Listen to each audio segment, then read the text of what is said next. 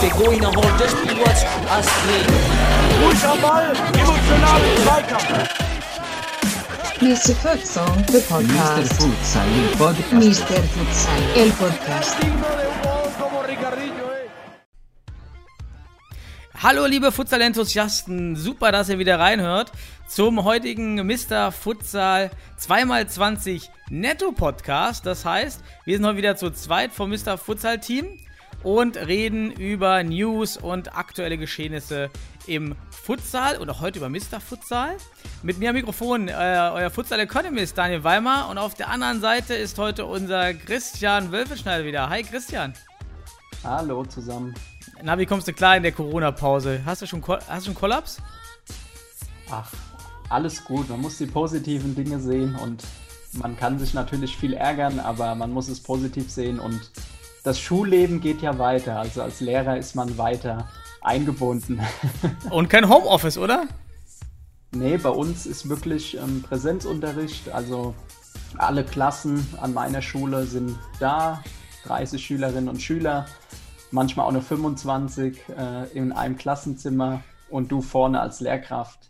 Das ist die Realität. Aber die bildungspolitische Diskussion lasse ich heute außen vor, sonst driften wir schon direkt zu Beginn ab. Dann mach, mach nur den Fame. Äh, sprich, hat dich schon mal jemand auf Mr. Futsal oder Futsal generell angesprochen im Podcast? Hört dich da so ein Schüler?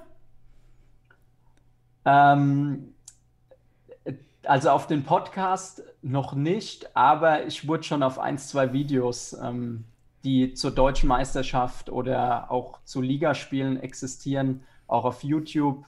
Da habe ich dann schon Kommentare von Schülerinnen und Schülern gehört, aber bisher, bisher zum Glück positiv. Ja. Super. Ähm, Herr meine Wölfeschneider, Herr haben- wie geht das denn mit dem Spagat, mit der Spagatabwehr? Nee, so nicht. Die haben dann eher den, den Kommentator imitiert. Ähm, aber ich habe Glück, dass meine größten Patzer zum Glück auf keinem Video da mit drauf sind. Geil, das kannst deine eigene Fanbase ja aufbauen da in der Schule. Das hat jetzt auch nicht jeder den Vorteil, ne? So. Ja, so Mr. Mr. Fame. Sollen wir mal mit den News beginnen heute? Mir bleibt ja keine Wahl, oder? Du beginnst Ach so, eh ja, ich konnte dich einfach abschalten, richtig. Ich bin ja hier der, ich bin der, ich bin der Mikrofondiktator, der, der, der Session-Inhaber. Ähm, ja, ich, äh, es gab ein paar Sachen, was heißt News, aber interessante, ähm, ja, Entwicklungen. Ähm, eine Sache fand ich interessant, der, der PCF Mülheim hat auch ähm, dasselbe Modell probiert oder läuft auch noch, eine Crowdfunding-Aktion. Ähm, bei Schwerte äh, lief die Crowdfunding-Aktion im Sommer, die erfolgreich war, mit 1000, 2000 Euro, ich weiß gar nicht mehr. Ähm, für Trainingslager. Der PCF sucht hier aus Mülheim über die Crowdfunding-Aktion, ja, irgendwie Home-Geräte für die Spieler. Steht gerade bei 600 Euro. Was hältst du von, von diesen Crowdfunding-Sachen? Ja, prinzipiell ein sinnvoller, auch kreativerer Ansatz der Finanzierung, der natürlich, finde ich, je nach Thema und je nach ja, Projekt entsprechend abgewegt werden muss, in welcher Form das dann eben was bringen kann. Auch wer dann die Zielgruppe ist. Ich meine, Schwerte ist halt auch ein Verein in seiner Gesamtkonstitution, bei dem sowas mit einer großen Fanbase ja auch, ähm, auch einer großen medialen Präsenz, das dann auch gut funktionieren kann. Wie das jetzt bei Mülheim ist, da habe ich auch keinen keinen Einblick, ehrlich gesagt, wie der Prozess dann abgelaufen ist oder wie da die Unterstützung, äh, ich meine, Daniel hat ja mal in seinem Podcast, dem Jubiläumspodcast gesagt, dass bei den Heimspielen oft dann seine Familie da war und noch ein paar Verwandte von dir und das war's dann. Ich hoffe natürlich, äh, dass sich das auch für den Futsal und für Mülheim natürlich, also soll jetzt kein Mülheim-Bashing sein, dass sich gebessert hat oder da eine Entwicklung stattgefunden hat. Ich denke ja auch mit dem Aufstieg immer jeweils sportlich auf jeden Fall und inwiefern dann sowas funktionieren kann oder wie sich da die Voraussetzungen geändert haben, ich denke, da kannst du sicherlich mehr dazu sagen als ich. Also, da sind auf jeden Fall jetzt mehr Fans. Ich habe das Spiel auch gegen die Futsal Panthers Köln erlebt. Das war schon echt gut. Also, das war, da waren wirklich viele Zuschauer, es hat Spaß gemacht. Von daher bin ich mal gespannt. Also, die Aktion jetzt macht schon mehr Sinn als vor fünf Jahren wahrscheinlich. 600 Euro sind dabei. Bin gespannt, inwiefern das jetzt noch erfolgreich wird. Es gibt eben wenige Fans, glaube ich, die, die, die ja die, für die, also Fans der Vereine, das meiste, die meisten Unterstützer sind ja eben Familie. von daher kann so eine Aktion natürlich, gerade wenn man bei denen, bei den, ja, bei den Stakeholdern würde man vielleicht sagen, ja, landet. Also 600 Euro haben sie schon zusammen. Irgendwas in die 1000 Euro wollten sie haben. Bin ich mal gespannt, vielleicht kommt ja noch was zu Weihnachten. Ähm, aber natürlich für so kleine Aktionen könnte es spannend sein, inwiefern das für so Futsalvereine, für eine Ausstattung, neue Trainingsbälle oder so auch solche Basic-Sachen ja, vielleicht funktioniert, ne? Bin ich mal, bin ich mal gespannt. Das so, wäre Ihnen zu ja. wünschen, auf jeden Fall. Ja, dann alle, die zuhören, ja, holt, äh, unterstützt die Mülheim Cloud. So, jetzt, äh, ich bekomme auch keine Anteile der, der Ich wollte Einnahmen. gerade sagen, du bist so bestimmt da noch persönlich involviert. Genau, also, nee, nee, ich habe das. Prozent Firmenanteil. Nee, ich habe das sogar so ein bisschen kritisiert. Ähm, bei Mülheim äh, kurz mit einem gesch äh, geschrieben ähm, und habe dann auch gemeint, ja, ich weiß gar nicht, ob das mit so Trainingsmaterialien, ob das ein guter Zweck ist. Also ich weiß es auch nicht. Ja, weiß man erst hinterher, ob, ob man nicht vielleicht mit Trainingslager irgendwie solche, solche also der, der Grund vielleicht ein bisschen ungünstig. Ja, das sind auch so, so Trainingsmaterialien, die dann jeder zu Hause hat und ob die dann dem Verein gehören, aber keine Ahnung, ob das wirklich so ist. Immerhin was Neues, mal was Neues gemacht in Corona-Zeiten, finde ich super. Von daher kann man das unterstützen. Dann hatten wir, ja, Hohenstein-Ernsthal, das ist so ein bisschen Untergang, muss ich echt sagen. Die Champions League-Spiele von Hohenstein. Ähm, 6-2 Sieg. Und ähm, war das ein Spiel? Zwei, bin ich jetzt hier selber überfragt. Ein Spiel. Ein Spiel, ne, war das. Also ist so ein bisschen Untergang, oder? Ich habe das auch erst eigentlich danach realisiert, dass diese Spiele stattgefunden haben. Auch alle anderen Champions League-Spiele waren jetzt alle relativ zeitnah vom 24. bis zum 29.11. abgelaufen. Ist das bei dir auch irgendwie so vorbeigelaufen? Ja, ich muss ein Stück weit ehrlich sein. Also ich hatte es auch, man hat es irgendwo im Hinterkopf gehabt, klar, dass die Spiele jetzt im, im November dann noch stattfinden, aber ja, ich glaube, jeder hat ja in der jetzigen Zeit so ein bisschen da vielleicht auch zurückgefahren oder hat, ist da nicht so präsent, auch wie er sonst wäre, wenn es auch für den eigenen Verein läuft. Und da ja auch nur letzten Endes eine deutsche Mannschaft äh, daran teilnimmt und wir haben ja schon mal drüber diskutiert, eben medial, wenn du jetzt nicht ständig auf der Hohenstein-Seite vielleicht unterwegs bist oder es irgendwo geteilt wird, in den Mainstream-Medien kriegst du das ja entsprechend eher weniger mit. Und äh, ja, dementsprechend ging es mir dann auch ähnlich und äh, habe dann aber, ich glaube, du hast ja dann den Link äh, mir geschickt gehabt zum Spiel und dann auch nochmal reingeschaut und ja, auf jeden Fall gut, dass sie weitergekommen sind, auch verdient weitergekommen mit 6-2 am Ende. Und ja, jetzt sind sie in der Runde der letzten 32 und ich fand es eher weniger als das Hohenstein-Spiel an sich interessant, die ganzen Spiele mal zu schauen, mit wie vielen äh, Spielern manche Teams angetreten sind. Ja, ich glaube, ein Team aus Nordirland ist nach äh, Kasachstan, nee, nach in die Ukraine zu Kherson gefahren, hat da 28-1 verloren mit acht Feldspielern.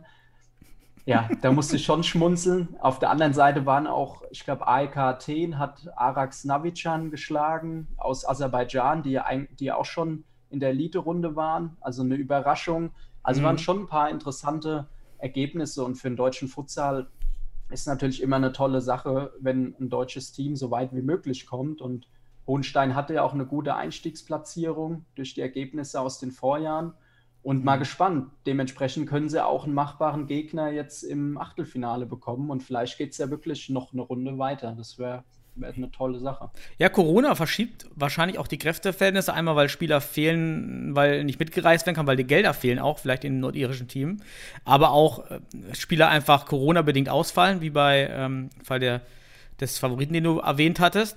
Und das wird natürlich spannend sein, dass wir vielleicht mehr Überraschung mal sehen als in anderen Jahren. Ne? Sonst war das ja schon die Elite-Runde. Ähm, da gab es mal ein, immer mal ein neues Team, mal Almaty, mal Ukra, die dann sich da oben in die Spitze. Ansonsten war es ja immer irgendwie Sporting und der spanische Vertreter. Also waren ja doch immer mit irgendwie dabei. Ähm, ja, sind wir mal gespannt. Also auch wieder guter Stream, ja, wieder kommentiert. Äh, macht Hohenstein wirklich gut, finde ich nicht schlecht, was man dort realisiert. Jetzt schon. Ist auch ein guter ähm, Probelauf für die Bundesliga. Äh, finde ich gut, was sie da immer aufziehen mit Kommentator und so weiter. So, ja, was haben wir noch? Dann, ja, in Österreich äh, gibt es ja das Problem, dass sich zwei Vereine gegen die Liga ausgesprochen haben, die jetzt startet. Und ich kann das auch so ein bisschen nachvollziehen. Ähm, Gerade eigentlich auch mit der Favorit, der, ähm, also Wiener Neustadt. die sich dagegen ausgesprochen haben, einfach weil die Kosten so hoch sind, aber auch gesundheits-, ja, natürlich das problematisch sehen, jetzt anzufangen. Ich muss sagen, ich bin ein bisschen bei denen. Wir müssen auch bedenken, so ein Corona-Test, ich habe den ja selber einmal gemacht, da kam die Rechnung für 135, 153 Euro. Ja, das ist nicht billig. Übrigens müssen auch alle Teilnehmer am DFB Trainerlehrgang, dem UEFA B-Lizenzlehrgang, der bald stattfindet, die Corona-Kosten selber tragen. Also da kann sein, pro äh, Kurs kommt nochmal 150 Euro obendrauf, habe ich auch gelesen. Ich habe ja keine Zeit, wie du ja auch. Wer hat schon fünf Wochen Zeit im Jahr? Und, äh, aber das nebenbei. Ja, es hat sich Wiener Neustadt eben und noch ein anderes Team gegen den Staat ausgesprochen. Andere, auch die Panteras Graz, die mal hier im Podcast waren. Da liebe Grüße. Äh, starten mit den Kosten, mit der Unsicherheit. Wie, wie siehst du das? Ja, also ein Satz zu den Kosten. Ja, ich glaube, Lust hätten wir beide an dem Trainerlehrgang teilzunehmen, aber natürlich, wenn du an der Uni oder bei mir in der Schule ähm, Ferienzeitraum gewesen, ist das natürlich schwierig. Aber ich hoffe einfach drauf, dass dann nächstes Jahr dann vielleicht auch mit bisschen Vorlauf, dass ich das dann entsprechend planen kann. Aber das nur dazu. Immerhin gibt es jetzt den Lehrgang und ähm, ich bin mal gespannt, wie viel teilnehmen, wer daran teilnimmt und es ist auf jeden Fall wieder ein Schritt nach vorne im Futsal. Zwar ein kleiner, aber es ist ein Schritt oder ein wichtiger Schritt nach vorne und ist vielleicht auch positiv zu werten im Hinblick auf die Bundesliga. Aber das nur am Rande. Ähm, ja, mit den Corona-Tests und generell den Kosten beziehungsweise den Entscheidungen der Vereine boah, ist natürlich schwierig, das in Gänze hier zu beantworten, weil es natürlich viele Faktoren gibt. Aber ich denke mir, wenn man auch das Statement von Wiener Neustadt liest, die jetzt ja gerade auch erst in der Champions League gespielt haben, dort schon auf zahlreiche ähm, Topspieler oder ihre besten Spieler auch verzichten mussten, ja, und das ganze Prozedere, sage ich jetzt mal, mitgemacht haben, was dann auch von der, von der ähm, UEFA dann entsprechend erwartet wurde. Und klar werden dann in Österreich nicht die gleichen Anforderungen sein, aber ähnliche Anforderungen. Und ich denke schon, dass die Jungs oder die, der Verein sich da entsprechend lange genug Gedanken gemacht hat und abgewegt hat und ja, letzten Endes eben auch Sorge für die Gesundheit seiner Spieler trägt, die eben auch, ähnlich wie in Deutschland ja noch, eigentlich eher semi-professionell bis amateurmäßig organisiert sind und eben nicht in einem professionellen Bereich, wo dann eben Dinge wie Arbeitsrecht und äh, Arbeitsverbot und so weiter dann eine Rolle spielen würden. Ja, schwierig muss jeder Verein auch ein Stück weit für sich abwägen, was sind die Rahmenbedingungen, was für vielleicht auch Spielerpool habe ich, was machen die Spieler im Privatleben, wie wichtig ist der Sport den Spielern. Ähm, ja, aber ich finde, wenn ein Champions League-Teilnehmer oder auch regelmäßiger österreichischer Meister die Entscheidung trifft, ist das doch schon ein deutlicher Fingerzeig. Vielleicht auch manchmal gut, wirklich, finde ich stark, das so durchzuziehen, um das Zeichen zu setzen. Ähm, weil ich muss jetzt auch ehrlich sagen, ich wäre jetzt auch der Letzte, glaube ich, der jetzt eine Liga starten würde. Also das, also gerade wenn die Liga nicht läuft, es also überhaupt keinen Druck gibt, erstmal jetzt weiterzumachen, sondern der Start komplett also verschoben werden kann und damit auch das komplette Liga-Konzept ja noch komplett flexibel festgelegt werden kann, wer wann wo spielt, in welchem Rhythmus, dann würde ich auch sagen, schiebt das bitte. Aber das Problem ist, glaube ich, auch in Österreich, die haben ja diese Zweiteilung äh, in die zwei Jahreshälften. Du kannst im Winter Futsal spielen, im Sommer aber Fußball. Also du, du kannst dann immer nur jeweils eins spielen. Das kann eben ein Grund sein, warum dann viele sagen, okay. ja, wir wollen diese Verschiebung nicht.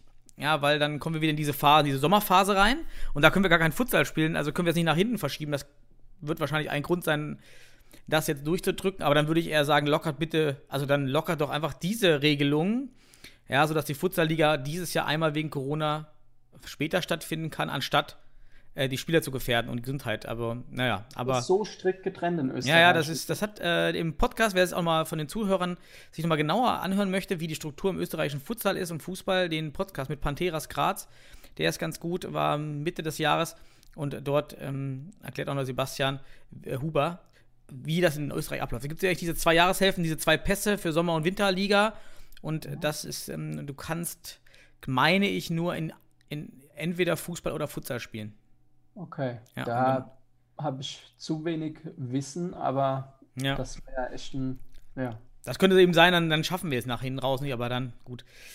Naja, Dann haben wir noch News, ähm, die man mal besprechen könnte. Ich habe nur ganz witzig ähm, gefunden, die, die, die, die UEFA-Statistik für alle Zuhörer.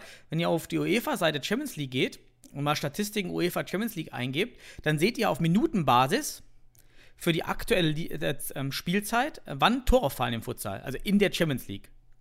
Leider nicht für die vergangenen Jahre, es ist leider nur abrufbar eben für die aktuellen. Also 21 Spiele sind jetzt hier angezeigt. Und überraschenderweise ist die Statistik, hätte ich gedacht, dass in den letzten Minuten mehr Tore fallen, aber eigentlich fallen ähm, die prozentual die meisten Tore in der Minute 21 bis 30. Das fand ich ganz interessant. Ähm, Hast du jetzt für diese Champions League-Saison nur geschaut? Oder ja, das, ja, das geht leider nicht. Ähm, die, die, Statistik auf der UEFA-Seite ist leider sehr, sehr schlecht. Also die Historie ist sehr schlecht einsehbar. Auch die verschiedenen ähm, Spiele der letzten Jahre findet man nur über die Wikipedia-Seiten, damit man die entsprechenden Links findet. Ähm, das ist nicht so einfach auf die Historie in Futsal ja, ähm, der Champions League. Die Seite ist wirklich ein bisschen äh, ja, also, schwierig, sich durchzuklicken. Vor allen Dingen, es funktioniert ja für, Futs, für Fußball, funktioniert es. Also man sieht auch daran, muss ich ehrlich sagen, welchen Stand der Futsal in der UEFA hat. Dass hier viele Daten vorliegen, aber diese nicht strukturiert und genutzt werden. Ist so ein bisschen Indikator dafür, dass der Futsal noch weit, weit hinter Fußball steht, was natürlich auch klar ist. Ja, aber ich fand diese Statistik mal ganz nett ja, dass echt in der, in der letzten Minute, in den letzten fünf Minuten fallen so viele, so wenig Tore als die, die Phase, die dritt, also die Phase mit den drittwenigsten Toren, ja, von 1, 2, 3, 4, 5, 6, 7, 8. Acht Phasen ist ja aufgeteilt, also vier je Halbzeit. Und die meisten fallen echt in der Minute 21 bis 30.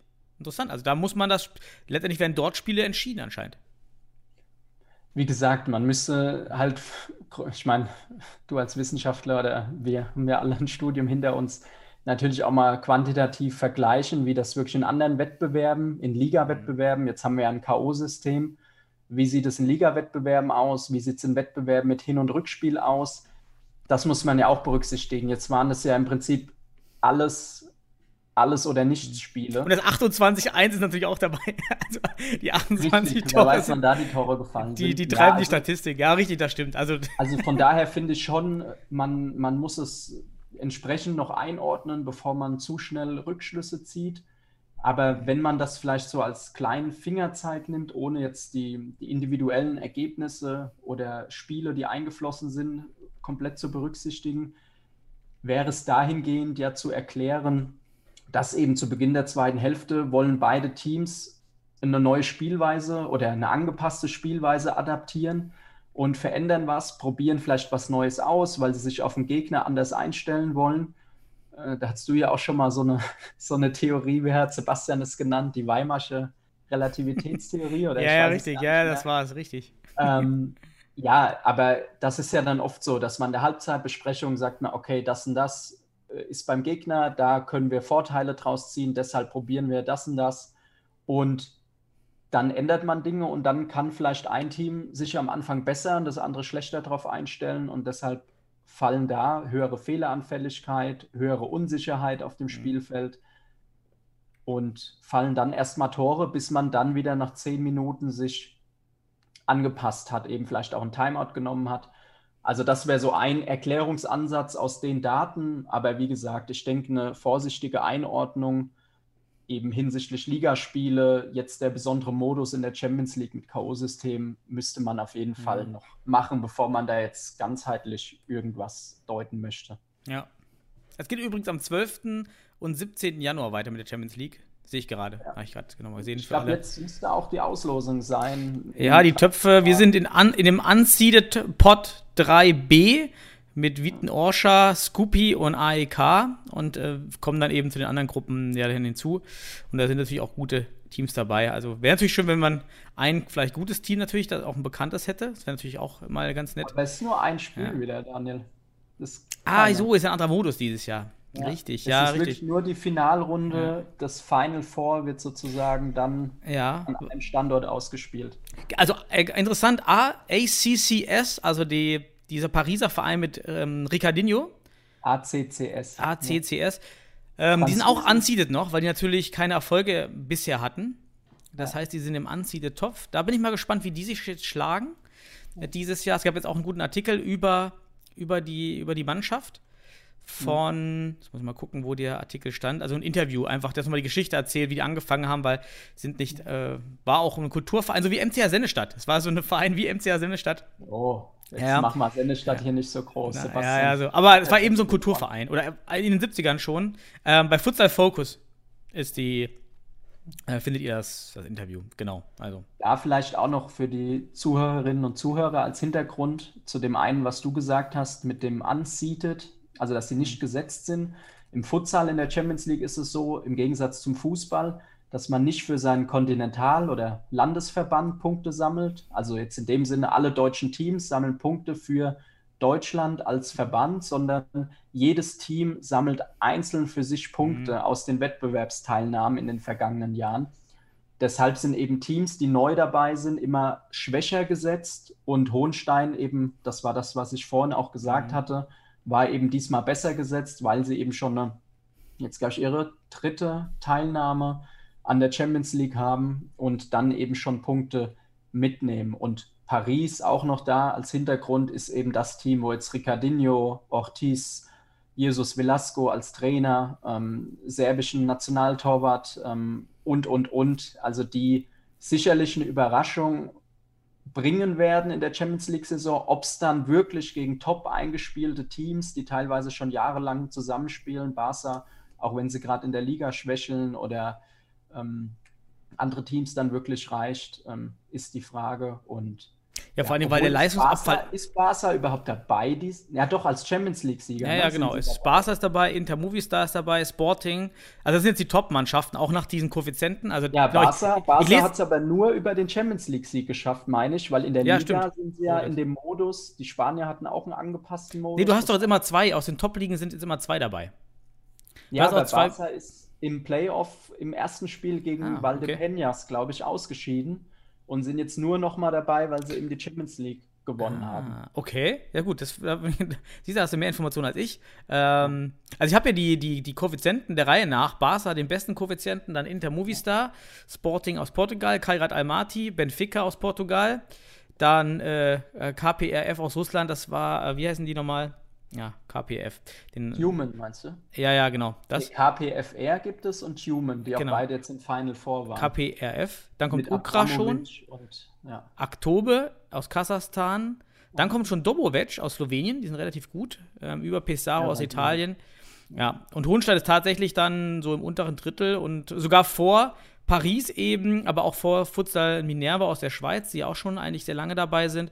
Und ähnlich stark eingestarkt, äh, eingeschätzt, oder der Koeffizient ist ähnlich, mit Hovo Kobo ähm, aus Holland. Okay. Ja, also ist schon interessant. Haben da jetzt schon sich einen ganz guten Koeffizienten erarbeitet, genau. Ja, dann lass uns doch zu, zu unseren 2x20 netto kommen. Ich würde jetzt die Zeit starten für unsere zwei Halbzeiten. Willst du beginnen? Soll ich beginnen? Gern, gern mal den Anstoß setzen.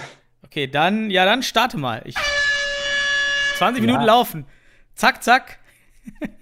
Okay, ich starte. Wir, wir versuchen echt, wir haben jetzt schon auch gut Zeit für die News verwendet, deshalb ähm, gucken wir mal, das, vielleicht knacken wir ja mal nicht die Stunde.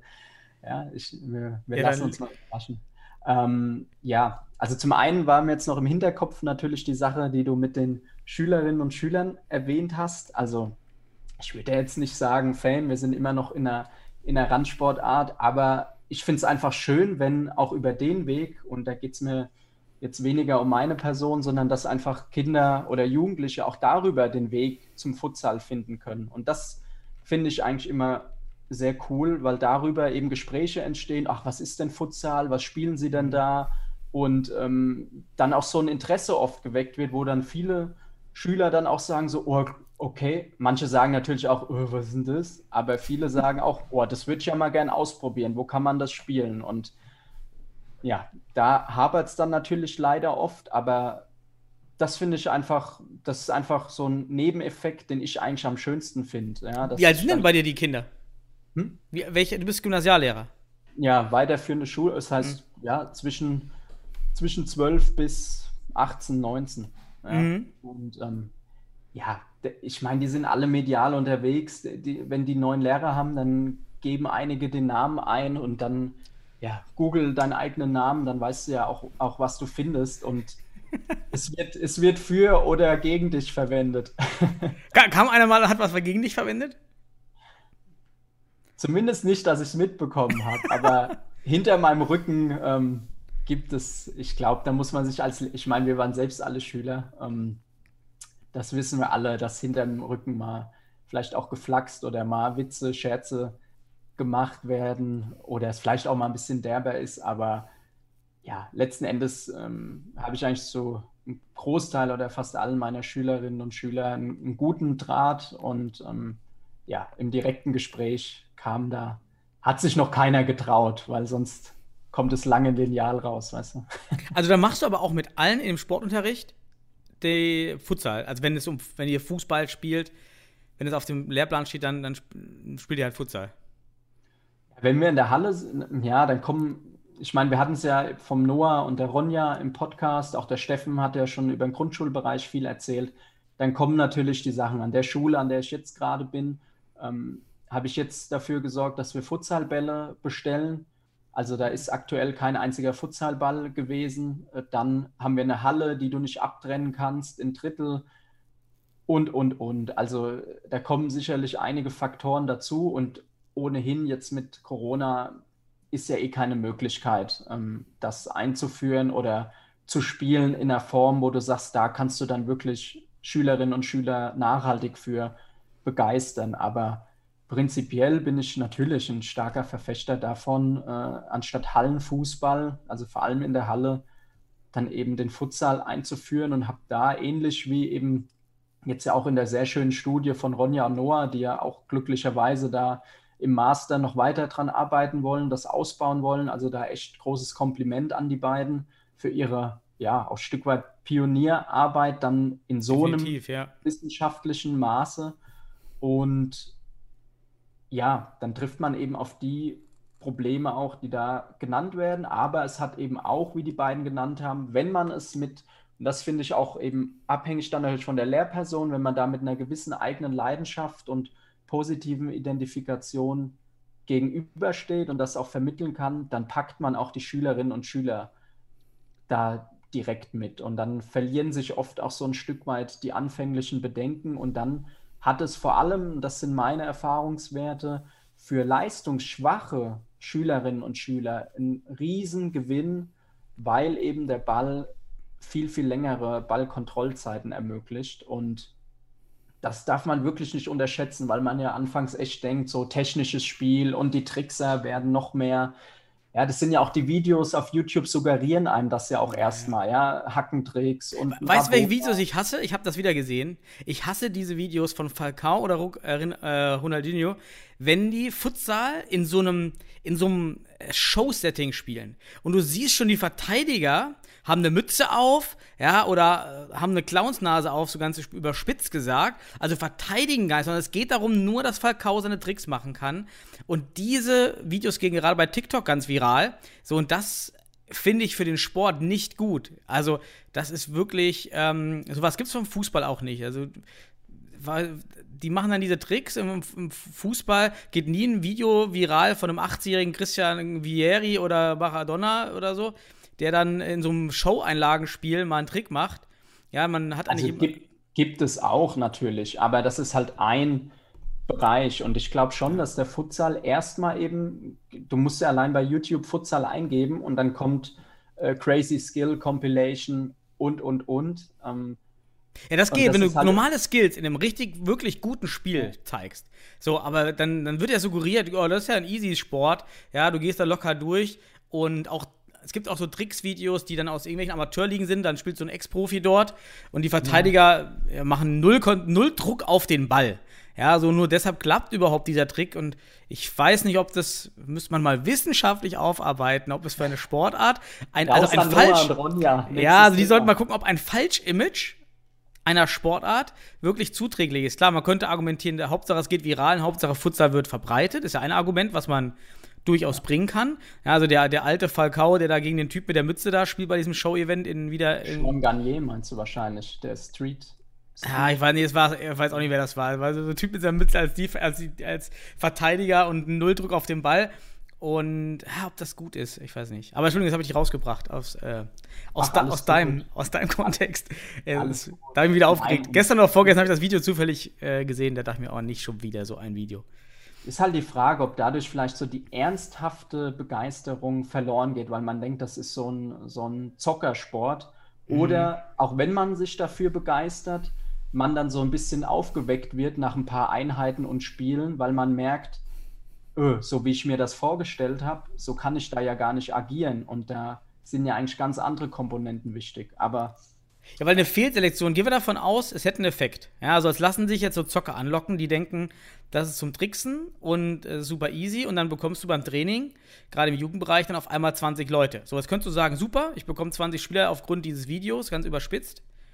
Aber von diesen 20 haben eigentlich keiner wirklich ähm, ist an dem Sport interessiert und hört auch ganz schnell wieder auf, weil man merkt, okay, hier, hier, hier passiert was ganz anderes. Aber in der Zeit, wo du diese 20 trainierst, übersiehst du fünf andere, die vielleicht ähm, viel mehr interessiert sind ähm, und langfristig interessiert sind an dem tatsächlichen Sport mit den tatsächlichen Problemen und den tatsächlichen Abläufen. Aber da als Tipp, hol dir doch mal den, äh, hier, Podcast-Tipp für dich, hol dir doch mal den Ahmad Lally, glaube ich, heißt der, von Berlin. Ja, ist bei richtig. Hertha, CFC hat er gespielt, auch schon häufiger bei der Stimmt. Landesauswahl. Ich glaube, jetzt ist er bei 1894, der war ja so ein, oder ist ja auch im Ja. Street-Fußballbereich, war, glaube ich, sogar Weltmeister, also relativ aktiv und er spielt ja auch Futsal. Ich finde, Mhm. da wäre ja der richtige Ansprechpartner, um genau mal zu fragen, wie ist die Umstellung, wie ähm, ja, ist es dann eben möglich, das Spiel zu übertragen oder eben auch nicht? Wo sind Grenzen, wo sind Potenziale? Bevor wir hier weiter rumphilosophieren, Ja, das stimmt schon, ja. Aber Ahmad Lally macht ja wirklich Competitions im Trickbereich, die dann wiederum die andere Seite wirklich auch richtig verteidigt. Also das ist wirklich eine Competition, eine, eine ernsthafte Competition. Und diese Show-Einlagen von Falcao und Ronaldinho, die da durchs Netz gehen, sind ja wirklich, das ist keine reale Spielsituation. Das könnte auch einfach eine Trainingsszene sein. Ähm, die würde nicht so viral gehen, aber diese, ah, das ist immer diese geheuchelte Realsituation. Die es aber nicht ist. Also, wenn du verstehst, was ich meine. Ja, ja, ich, ich weiß, was du meinst. Ja. Naja, siehst du, so sind wir von, von der Schule und äh, Ja, ist ja auch. Dem Ansprechen der Schüler, ähm, ja, von denen ich natürlich geschmeichelt bin, aber wie gesagt, ähm, ja, bessere Note gibt es dadurch auch nicht am Ende. Mach, oh, ja, gut, wichtig für alle, genau. Mach, machst du denn mit eigentlich? Sagen die, ah, Herr Würfelschneider, können Sie uns bitte mal was zeigen oder so? Oder machst du dann auch, äh, spielst du mit? Äh, wa- was soll ich denn zeigen? Ich bin doch Torwart, als ob ich irgendwann naja, du kannst ja auch, gehen Sie mal ins Tor, wir wollen mal gerne schießen oder so? Kommt da so? Also meine erste Aussage ist immer, Jungs, Tricks kann ich nicht viele, könnt ihr eigentlich vergessen. Okay, kannst du ja auch einen, einen aneignen und den dann immer zeigen. Oh, Würfel. Ja, aber man, man spielt äh, natürlich schon gern, weil man ja selbst auch äh, Spaß dran hat, auch, auch dann mal mit. Aber ich finde da auch immer die pädagogische Verantwortung wichtig. Also mir geht es dann auch nicht darum zu gewinnen, sondern so mitzuspielen, dass eben die Schülerinnen und Schüler auch wieder optimale Lernprozesse haben und vielleicht merken, oh, den Raum, in den hätte ich laufen können oder ähm, ich muss mich da anbieten oder der Pass macht Sinn und nicht um am Ende, oh, jetzt steht es 1-1, jetzt schießt der Herr Wölfelschneider nochmal aus 15 Metern und lässt sich dann abfeiern. Ja, genau, rennst dann, rennst dann so durch die Halle, machst dann so einen FIFA-Jubel oder sowas. Ja, genau, so ungefähr. Ähm, Fortnite-Jubel machen. Ja, geil. ja, also wie gesagt, das, das finde ich in dem Kontext einfach, einfach wichtiger, um da auch so eine gewisse, letzten Endes ja auch Spielintelligenz und Spielverständnis auch bei den Schü auch in der Schule mitzuschulen, was ich in jeder Sportart eigentlich auch wichtig finde. Und ja, wie gesagt, ähm, da, und man muss auch, ich bin ganz ehrlich, wenn da gute, ähm, an der einen Schule hatten wir wirklich auch zwei Jugendnationalspieler ähm, im Mhm. Fußball, ähm, die dann auch immer in der AG damals war das dabei waren und ja, dann musst du schon auch zumindest kognitiv ein bisschen wach sein, ja, damit die Jungs halt auch eine gewisse Herausforderung natürlich haben. Ja, man ist immer noch ein Erwachsener, ist älter. Natürlich hat man noch genügend Vorteile, aber das darf man auch nicht unterschätzen, dass manche Kids da echt schon gut und schnell Dinge auch adaptieren können und aufnehmen können. Ja, also Und den Beini, den Beini versuchen wahrscheinlich immer. ja, das, das ist, glaube ich, das Schönste für jeden Schüler, wenn auf einmal der Ball bei mir durch die Beine rollt. Ja. Man muss ja auch den ja, Erfolg das gehört lassen, man muss ja auch die. Freude lassen. Das ist auch gut. Richtig, ja. Ja, wir würden uns doch genauso freuen. Von daher, das gehört doch auch mit dazu. Ja, aber vielleicht noch eine Frage an dich. Jetzt sind wir so ein bisschen äh, in den Bereich ähm, abgedriftet. Ähm, aber was mich nur interessieren würde, ich habe ein ganz interessantes Interview von Javier Klosas, dem Trainer der zweiten Mannschaft von Barca, gelesen. Mhm. Und ähm, der hat für mich einen Satz gesagt, der mich auch, der mich damals eigentlich so dazu gebracht hat, Futsal wirklich zu verstehen. Und ähm, das war der Satz, dass sie ihre Spieler, ihre jungen Spieler eben viel auch international auf Turniere, Spiele, Wettbewerbe schicken, um eben verschiedene Typen des Futsal kennenzulernen. Und da würde mich einfach mal interessieren, so welches Land, welche Spielweise dich denn so am meisten fasziniert und begeistert oder wo du einfach sagst, da können wir auch viel draus mitnehmen. Ja, das, es hat ja alles, deshalb auch dieser Mix, der macht's am Ende. Ja, wenn du halt dieses spanische, doch sehr, sehr strukturierte, ja, sieht man auch am Torhüterspiel alleine, sehr, sehr strukturiert, ähm, sehr, sehr vorgegeben, wie das sehr, sehr technisch und sehr statistisch alles. Ja, also wo musst du am besten, weil du dort die meisten Bälle abfängst und wie musst du schießen, damit du die Bälle meisten Tore schießt. Sehr, sehr strukturiert. Brasilien hingegen, wenn man sich dort die, die Spiele anschaut, ist das viel mehr eins gegen eins, viel mehr ähm, spontane, individuelle Lösung von Situationen. Ähm, viel stärkeres Pivot-Spiel. Also die Brasilianer sind einfach unfassbar gut im, im, in diesem Pivot-Spiel, was auch auf den, ähm, auf den Bolzplätzen, auf denen ich auch manchmal gespielt habe, auch gemerkt habe, wo ich immer am Anfang, wo ich noch nichts mit Fußball, äh, Futsal zu tun hatte, gar nicht wusste, was sie jetzt von mir wollen, weil die meinten so, ja, hier, Deutscher, geh mal da hin, stell dich nicht hier hin, so, bleib außen stehen. Ja, so, äh, das, das ist äh, spannend, dass man das Spiel sehr, sehr gut ähm, sieht. Ähm, wohingegen die, die Ostblock-Futsal-Länder ähm, so ein Mix sind, da schon mehr den Ansatz haben in dieses strukturierte Spiel, aber auch physisch nochmal ganz anders sind. Diese Physis ähm, im Zweikampf eben dann auch äh, immer überlegen zu sein. Von daher ist der Ansatz, dass man wirklich aus seinem Kreis rausgehen, auch für deutsche Mannschaften, ist natürlich die Champions League daher auch super spannend, gegen diese unterschiedlichen Typen äh, zu spielen und unterschiedlichen Mentalitäten zu spielen. Bisschen nachteilig natürlich ist am, im Futsal, dass du doch immer wieder gegen Brasilianer spielst. Also irgendwie hat jeder einen Brasilianer. Also du kommst auf diese brasilianische Schule ja zwangsläufig, weil wieder jeder hat ein, zwei Brasilianer, auch die Schweizer. Ich glaube, wir sind die Einzigen, die keinen Brasilianer haben. Oder? Also die einzelne Nationalmannschaft ohne Brasilianer, also die Deutschen, ähm, was ja auch gut ist. Ich glaube auch nicht, dass man den Weg gehen soll, das zu forcieren. Und jetzt äh, kommen wir neben den Gabriel Oliveira, der es verdient hätte von der Leistung, ganz klar. Aber völlig falsche Entwicklungssignal, ähm, Einbürgerung. Dann lieber Paolo Ring zu nehmen. Der, der hängt doch sowieso noch irgendwo rum, oder? Der, der wurde für die Fußballmannschaft eingebürgert, hat ein Spiel Ja. gemacht. Da könnte er doch jetzt wenigstens mal für die Futsal-Nationalmannschaft auflaufen und mit 45. Ja, wobei, also da vielleicht noch als Einordnung, ich, ich kenne Gabriel Oliveira jetzt nicht äh, persönlich, aber ich finde, man muss auch sagen, wenn einer jetzt ganz normal einen gewissen Zeitraum in Deutschland lebt und sich ja auch vielleicht privat dazu entschließen würde, ist das ja auch immer noch mal, ich meine, bei Kaukau, äh, Kaukau sage ich, bei Kakao, ähm, dem Fußballer war es ja auch so, ja, der eigentlich privat, der so lange in Deutschland war, erst in Nürnberg, dann in Stuttgart, der dann gesagt hat, okay, für ihn kommt das auch privat in Frage und dann hat er, glaube ich, noch ein, zwei Länderspiele sogar gemacht.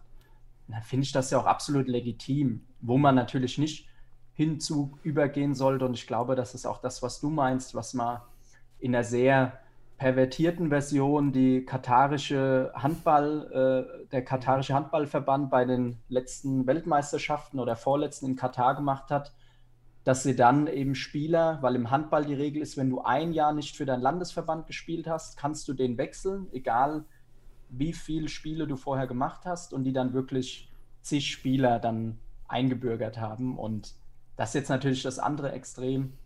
Aber ich denke einfach, wenn einer wirklich hier lebt, sich auch im Privaten dazu entschließen würde, so wie es auch Higita bei Kasachstan ja auch gemacht hat, der da jahrelang gespielt hat, auch eine, die Hintergrundgeschichte sollte sich jeder mal durchlesen, ist extrem spannend und interessant, auch sein persönlicher Konflikt und sich wirklich bewusst dafür entscheidet, da mit Leidenschaft dahinter steht, finde ich, sollte man da nicht pauschal alles über einen äh, Kamm kehren.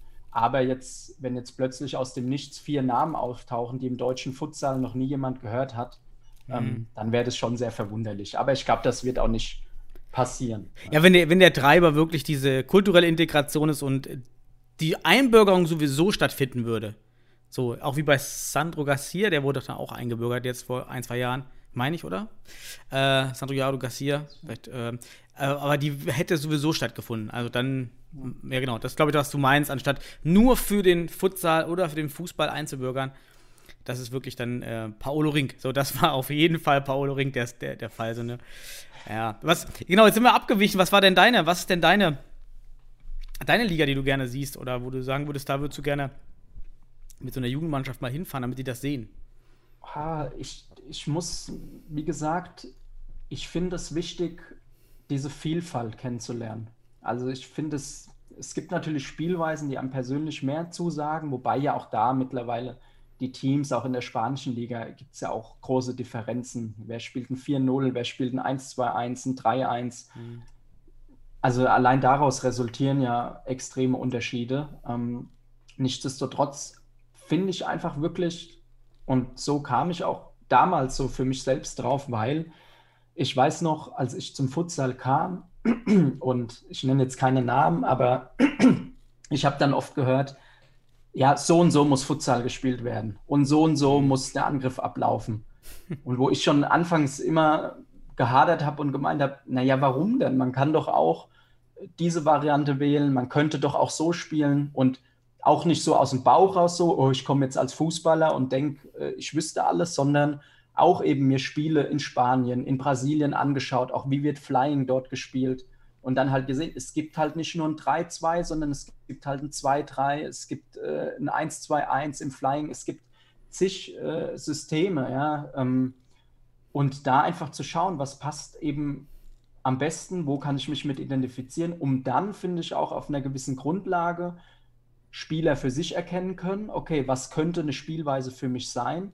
Und auch als Trainer kann ich, finde ich, erst eine fundierte Spielphilosophie entwickeln, wenn ich eben viele Dinge kennengelernt habe und wenn ich auch offen immer für Neues bin. Und das hat mich in ein, zwei Stellen am Anfang, als ich zum Futsal hier gekommen bin, vielleicht habe ich da auch die falschen Quellen gehabt oder nicht die optimalsten, dann so ein bisschen gewundert. Ähm, aber deshalb bin ich echt ein großer Befürworter und das war damals eben bei der Studentenweltmeisterschaft. Ja, da haben wir gegen ähm, Russland gespielt, gegen Brasilien, gegen Thailand, gegen Argentinien und alle haben Futsal gespielt, aber mit einer ganz anderen Interpretation des Spiels und einer ganz anderen mhm. Philosophie, Spielweise, Spielidee. Und das eben, wie Javier Klosas auch gesagt hat, ähm, das finde ich war so extrem bereichernd und da finde ich, kann man nicht, nicht genug lernen. Ja? Also deshalb eigentlich wirklich viele Spielkulturen auch kennenlernen und eben schauen, was passt und was passt auf meine Mannschaft und was passt auch zu mir als Person, als Persönlichkeit. Und ja, das ist so meine Quintessenz aus dem Ganzen. Mhm. Ah, perfekt. Halbzeit. Oh, hast ja auf den, auf den Punkt genau. Jetzt hast du noch die, hast du noch die, die kurze Halbzeitpause. Ähm, da bin ich ganz bei dir, wenn ich da reinhaken darf. Da bin ich ganz bei dir. Eine Vor, eine, also eine Vorselektion und sich dann einzuschränken für immer auf, auf eine Sache. Ja, ich glaube, ich, da muss man echt offen sein für verschiedene Systeme. Und im zweiten Schritt, ich bin mir auch nicht sicher, ob ein System wirklich superior ist, also wirklich dominant stärker ist, sondern ich glaube, es liegt daran, was, wie viel Zeit kannst du in das Training deiner Taktik, deiner Standards, deiner, de, deiner Methodik investieren, um, um diese eine Sache zu verbessern und dann ist die genauso gut wie die andere. Gerade Standardsituationen, wie oft höre ich, ja, ich mache eine Variante, ich mache meine, die ich präferieren würde, ja, aber ich kenne andere, die ist viel besser. Ja, nee, die war viel besser bei dem Verein, wo du warst, weil ihr die konntet. Deshalb war die besser. Ja, es, es, ich finde, bei Standards gibt es keine bessere oder schlechtere Variante. Nicht wirklich, sondern es liegt daran, dass alle es verstehen, als können und dann, wie genau und gut können die Spieler das auch spielen und wie gut sind die. Also, selbst wenn du 20 Stunden in einem Team einen Standard trainierst, funktioniert der nicht so gut wie bei einem Team, wo äh, die Qualität der Spieler viel schlechter ist. Also da muss man ja auch anpassen und sowas. Ne? Das, also das ist wirklich, glaube ich, da bin ich bei dir, sich da einzuschränken, ähm, bringt, Ja. ähm, ist schade da einfach. Und vor allem als letzter Punkt noch dazu, ich meine, wir sind jetzt, wir sind in Deutschland eigentlich jeder Trainer oder fast jeder, bis auf ganz wenige Ausnahmen, ähm, also sag ich mal, Deutsche mit deutscher Nationalität, Trainer und Spieler, wir kommen halt aus dem Fußball und wir sind hier nicht mit dieser Futsal-Kultur aufgewachsen. Und ich finde, allein deshalb würde ich mir nie anmaßen, irgendeine Omnipotenz im Wissen äh, zu, zu verbreiten, weil es eben so viel zu lernen, zu wissen und hinzuzugewinnen eben noch gibt für uns. Und ich finde da immer offen zu sein und eben zu schauen, was, was wird in Kroatien gespielt, was wird in, auf den Solomoneninseln, wie spielen die vielleicht, ja, die auch ja, seit Jahren Halt äh, Futsal verrückt sind, ja, ja. genau Futsal verrückt sind. Wie ziehen die das auf? Was machen die? Was, Mhm. was passiert in Neuseeland? Was passiert aber in Brasilien? Ja, Mhm. dann in, in Thailand. So. Uganda ist jetzt auch am, anscheinend fördert Futsal, war jetzt auch die Meldung. Wer meinst du? Uganda Ja, versucht anscheinend auch jetzt äh, da zu investieren. Klar, weil solche kleinere Nationen erkennen eben, dass ein Investment in den Fußball eigentlich nur versiegt. Ja, man kann dort nichts aufholen. Das, da muss man so viel investieren. Also ist eigentlich immer sinnvoll, sich auf Sportarten zu spezialisieren, auf kleinere, die billiger sind. Was übrigens die Holländer gemacht haben im Wintersport. Ja, so Holland hat sich überlegt vor 10, 20 Jahren, wie können wir an Olympiamedaillen bei, bei Olympia kommen.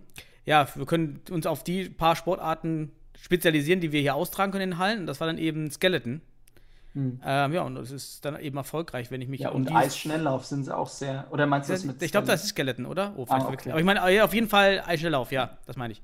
Äh, vielleicht, A- äh, Aber da musst du dir mal angucken, Kroatien, vor allem in Mannschaftssportarten, aber auch in Individualsportarten, als kleines Land, ja, ich, boah, 4 Millionen, 5 Millionen Einwohner, ähm, guck mal, in welchen Sportarten du wirklich kroatische Sportlerinnen und Sportler findest und du wirst feststellen, fast überall, ja, und das ist schon so eine Sportkultur in dem Land, das ist wirklich beeindruckend. Also, ja. Definitiv. Ja, da hast du auf jeden Fall, ähm, macht die Gesellschaft schon viel und was, wie du dich bewegst als Kind und was du mitnimmst. Ähm, ja, da viel aus, ne? Ja, sollen wir mal die zweite Halbzeit starten? Bist du ready für meinen Teil? Okay.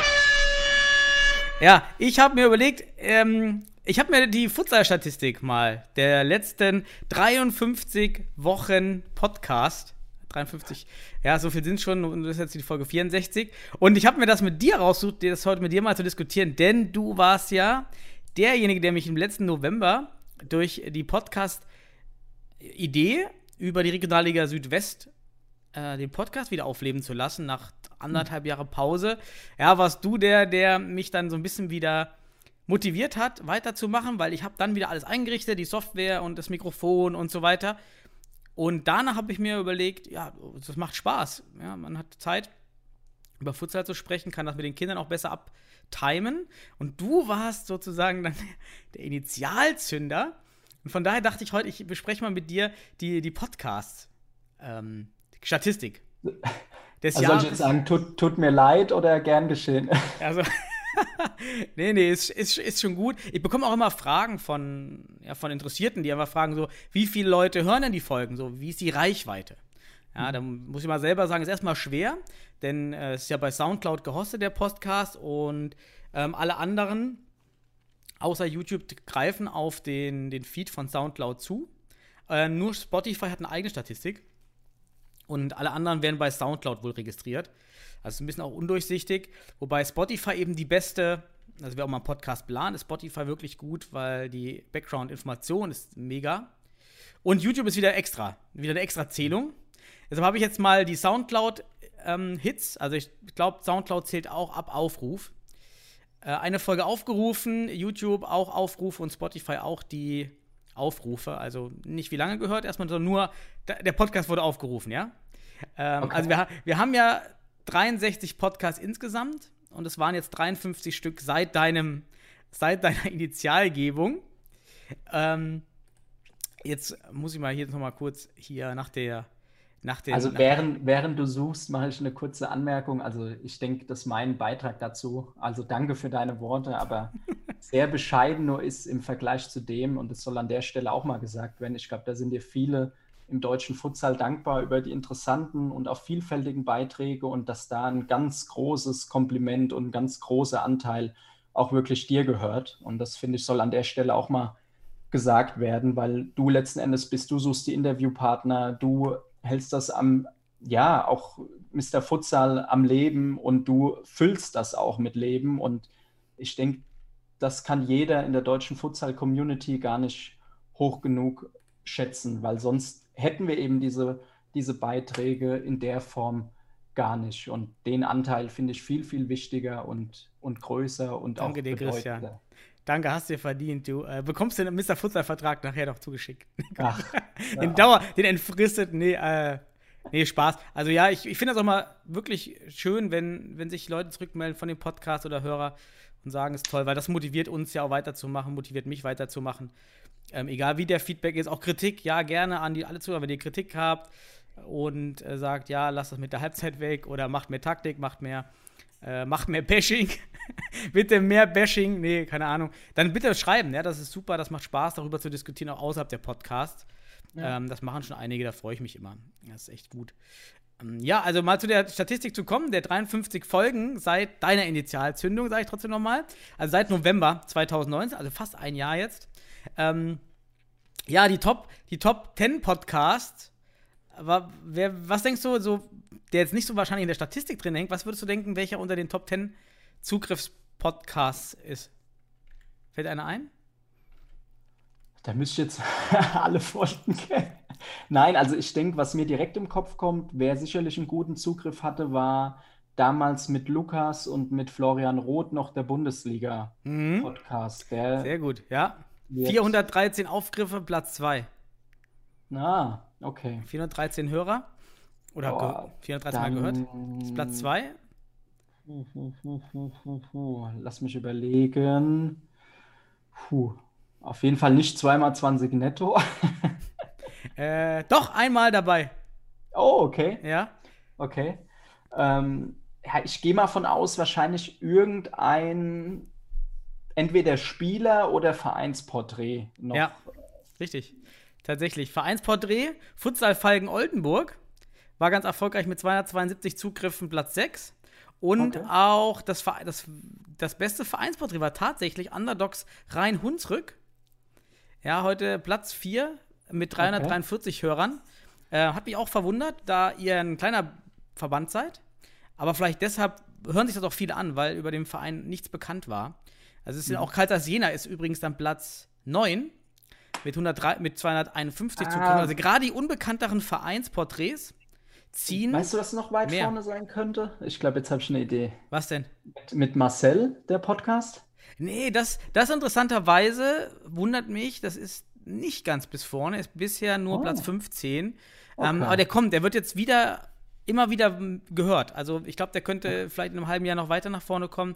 Der war damals ein bisschen Rohrkrepierer. Auch überraschend, der, der Podcast über das Fußball-NLZ und äh, Jos van Gerven, bisher nicht so erfolgreich, also bisher sogar vorletzter. Und ich fand den so wichtig, den Podcast, ja, über diese Einführung von Futsal und wie geht man an, an einen Profi-Fußballbereich ran, um Futsal zu etablieren. Also eigentlich ganz wichtig, ja, ganz, ganz wichtig. Auch super gute Ins äh, Einblicke in den holländischen Fußball und in den Jugendfutsal. Schade. So Ja, Dinge, vor allem muss man, muss man sagen, ähm, jetzt da auch nochmal ein Lob an dich. Also ich finde, es sind so viele Themenbereiche abgedeckt und wer wirklich, also eigentlich jeder, der sich ansatzweise mit Futsal in Deutschland beschäftigt, müsste in diese Podcasts reinhören, weil du kriegst so viel Hintergrundinfos, du kriegst so viel Details, so viel auch mal aus dem Nähkästchen. Du, du lernst Mhm. die relevanten Leute an vielen Stellen kennen und also was ein besseres Medium für eine Randsportart, also natürlich kann es bessere geben, ne? Fernsehshow, keine Ahnung, aber nein, aber jetzt für die Mittel und Ressourcen, die wir haben, jetzt auch als wirklich unabhängiges, ich nenne es jetzt journalistisches Medium, ähm, Mhm. i- ist das eigentlich schon von den Interview-Gesprächspartnern wirklich toll und da ein Satz auch noch zu den Underdogs Rhein-Hunsrück, ähm, weil du es gesagt hast, also der Jörg Jakobs, der Verantwortliche dort, der macht ja auch seit Jahrzehnten, muss man ja sagen, mit dem Futsal dort echt eine tolle Arbeit, auch Jugendarbeit. Und da stehen wirklich auch so viele Jugendliche hinten dran. Und die haben dann natürlich darüber auch eine riesen Reichweite, auch bei deren Heimspielen in der Regionalliga Südwest, weil da eben die ab der, jetzt muss ich lügen, U13, U12 einmal die Woche auf Futsal trainieren, eben im Fußballbetrieb. Also wenn man da auch über Regensburg und so weiter auch zurecht spricht, muss man auch die Underdogs mit reinnehmen, weil die auch schon jahrelang eben Futsal-Training in ihr Ausbildungskonzept mit integriert haben und dann natürlich auch viele Leute da eine, eine Affinität zu haben. Ja. Definitiv, deshalb fand ich den auch ganz spannend über dieses Konzept, ähm, wie man das eben aufbauen kann. Ähm, ja, dann kann man noch sagen, noch dabei unter den Top 10. Also Platz 10 war tatsächlich 2x20 netto zur deutschen Meisterschaft, der zweite Teil. Mit 246 Zuhörern. Dann Jena, auch bei einer Futsal-Jugend.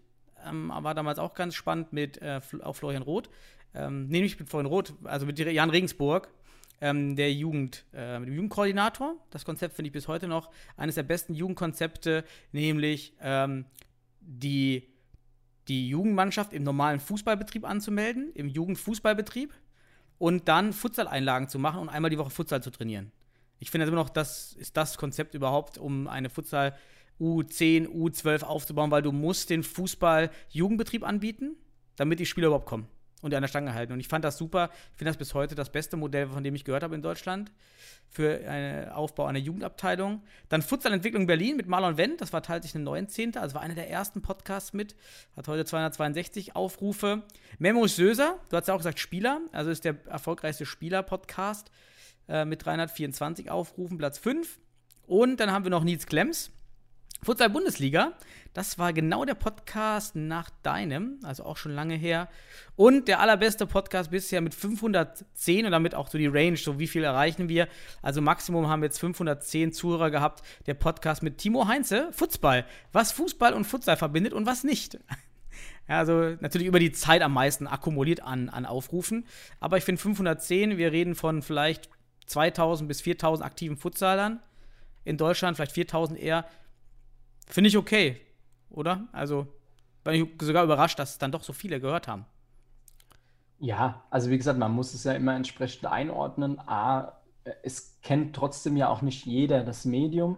Ähm, es kennt vielleicht auch, stoße ich auch immer noch auf Leute, die dann den Podcast erst entdecken oder die Show erst entdecken. Also wie gesagt, wenn man, das ist ja oft das, wenn man nicht bewusst danach sucht, auch selbst wenn man im Futsal aktiv ist, dann stößt man ja nicht unbedingt direkt darauf, weil eben, wie gesagt, die Verbreitung noch nicht so groß ist. Aber ja, wenn du das mit den Zahlen so einordnest, finde ich, ist gut und bietet noch Luft nach oben und wird hoffentlich auch in Zukunft weiter, vielleicht auch mit dem Futsal dann entsprechend in mhm. Deutschland wachsen. Das wäre doch zu wünschen, wenn man das weiter auch eben auf so einer reflektierten Basis begleiten kann und immer wieder auch Vor- und Nachteile oder mhm. gute oder Missentwicklungen auch einfach reflektieren kann, weil letzten Endes das ja auch nur so einen Gesamtprozess voranbringen kann, ähm, wenn man verschiedene Kanäle hat, die auch verschiedene Meinungen einbringen. So funktioniert ja dann ja. auch Meinungs- und Pressefreiheit. Ja, es kommt natürlich auch manchmal die, die an, der Ansatz, wir wären zu kritisch mit der Bundesliga, habe ich auch schon mal gehört.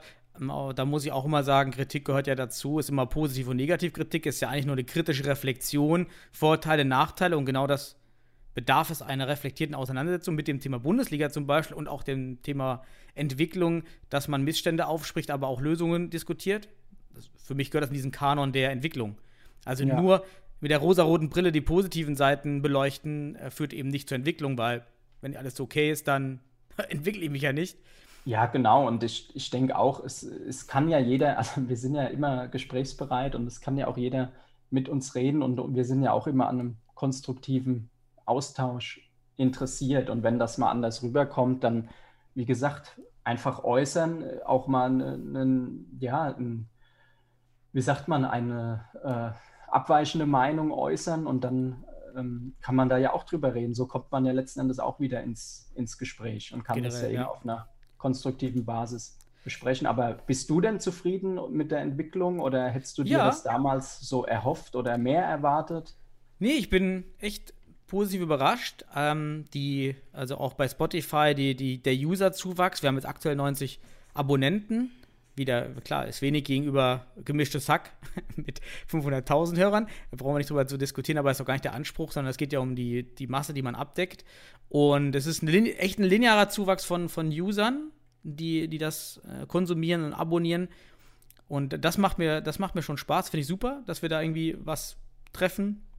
Und auch an alle Zuhörer jetzt, wenn ihr zuhört und meint, ihr möchtet gerne euren Verein vorstellen oder ihr habt was Schönes erlebt, ihr habt eine Abschlussarbeit geschrieben, ja, schreibt uns und dann können wir gerne einen Podcast machen. Da bin ich ja immer offen. Also ich bin echt da zufrieden. 512 ähm, Zugriffe. Ja, also der Durchschnitt sind äh, so 150 bis 180. Das ist schon, ähm, nee, müssen sogar noch mehr sein. Und der, der, Zugriffe heißt auch, dass die äh, komplett gehört werden oder wahrscheinlich. Genau, dazu komme ich jetzt. Ja, also wir haben also 198 okay. im Durchschnitt haben den Podcast aufgerufen. Und jetzt kommen wir zur zweiten Kennzahl im Podcast-Bereich, das ist die Retention Rate. Ähm, das ist also die, die Rate, die angibt, wie lange, welche Prozentzahl die User hören. Und bei Spotify gibt es dann, äh, gibt's wird eingeteilt in Quartale, Quartile, Quartil, ja, also in Viertel. Und ich finde immer ganz gut die, die Retention Rate im dritten Viertel. Also wie viele der anfänglichen Starter haben den Podcast bis zum dritten Viertel gehört? Weil am mhm. Ende 100% hört fast niemand, weil am Ende kommt ja immer nochmal die Verabschiedung und die Musik und sowas. Das heißt, man sieht die letzten Minute, dann fällt das ganz stark ab. Das heißt, die, die, die komplette äh, Hörrate macht, ist aus meiner Sicht nicht zielführend, aber die Dreiviertel-Hörrate und also 100, also 200 Leute im Durchschnitt hören den Podcast und die Retention Rate ist 61% Also ähm, diese Podcasts werden im Durchschnitt bis zum Dreiviertel zu 61 Prozent gehört. Also 120 so im, im Schnitt. Genau, hören dann, hören 60, genau, hören den vollen Podcast ungefähr. Mhm. Was ich, ich habe keine Vergleiche, ich kann es nicht sagen, aber ich sehe auch die Varianz in den Daten, die wir haben. Und es gibt tatsächlich Podcasts, die hatten nur eine Retention Rate von 28 Prozent im dritten Quartil.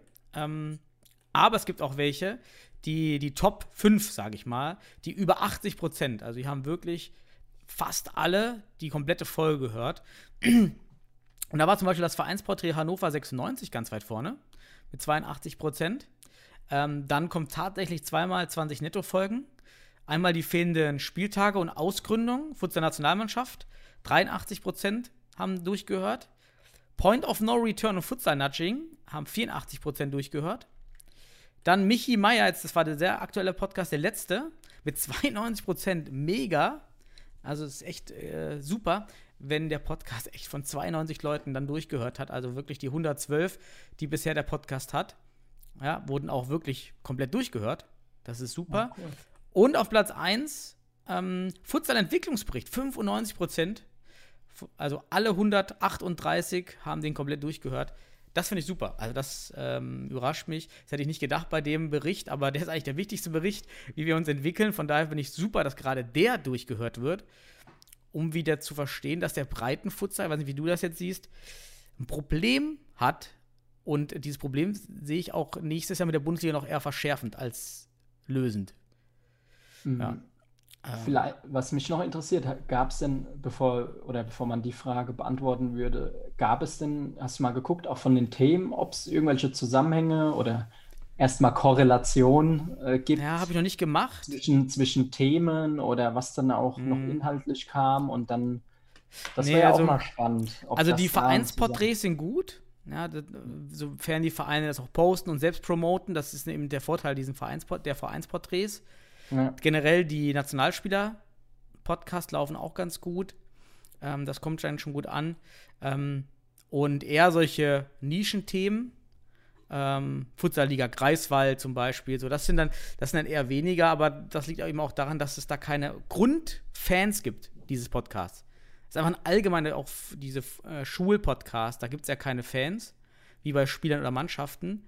Von daher ist das ja. mal so ein bisschen Je nachdem, ähm, welche Interessensgruppe halt getroffen wird. Ne? Richtig, ne? ja, ja, genau. Und ich denke, dass halt auch beim Futsal-Entwicklungsbericht hast du halt viele, die daran interessiert sind, natürlich, weil es mhm. alle betrifft, aber auch vielleicht dann auch jeder so ein bisschen denkt, oh, ich höre mal weiter, weil vielleicht kommt ja noch was zu uns oder unser Verein oder unsere Region. So, das Könnte sein, richtig, ja, stimmt. Ja, man will sich selber hören, ne, im Podcast. Ja, natürlich. Ich meine, das ist ja auch immer so ein. Hm. Wir müssen mehr Name-Dropping machen, also. Ähm. ja, wirklich. Jetzt wird, in jeder Folge muss wenigstens aus jedem Verband ein Name ähm, gefallen. Genau, neues Ziel, ja. Also, Ähm, ja, ja dann, dann habe ich noch die. Bastian Dann, Rauch, Jörg Osowski, ähm, Heiko Fröhlich, Florian Roth und ja, wir grüßen alle. Wir grüßen alle. wir grüßen alle. Äh, die, ich habe noch die letzte nette Statistik ist äh, die Länder, also von denen auf den Podcast zugegriffen wird. Ah, okay. Sofern kein VPN benutzt wurde. ja, weiß man, das sieht man natürlich nicht. Ähm, so, Platz 1 ist Deutschland, das ist klar, bei Spotify als auch Überraschend. überraschend.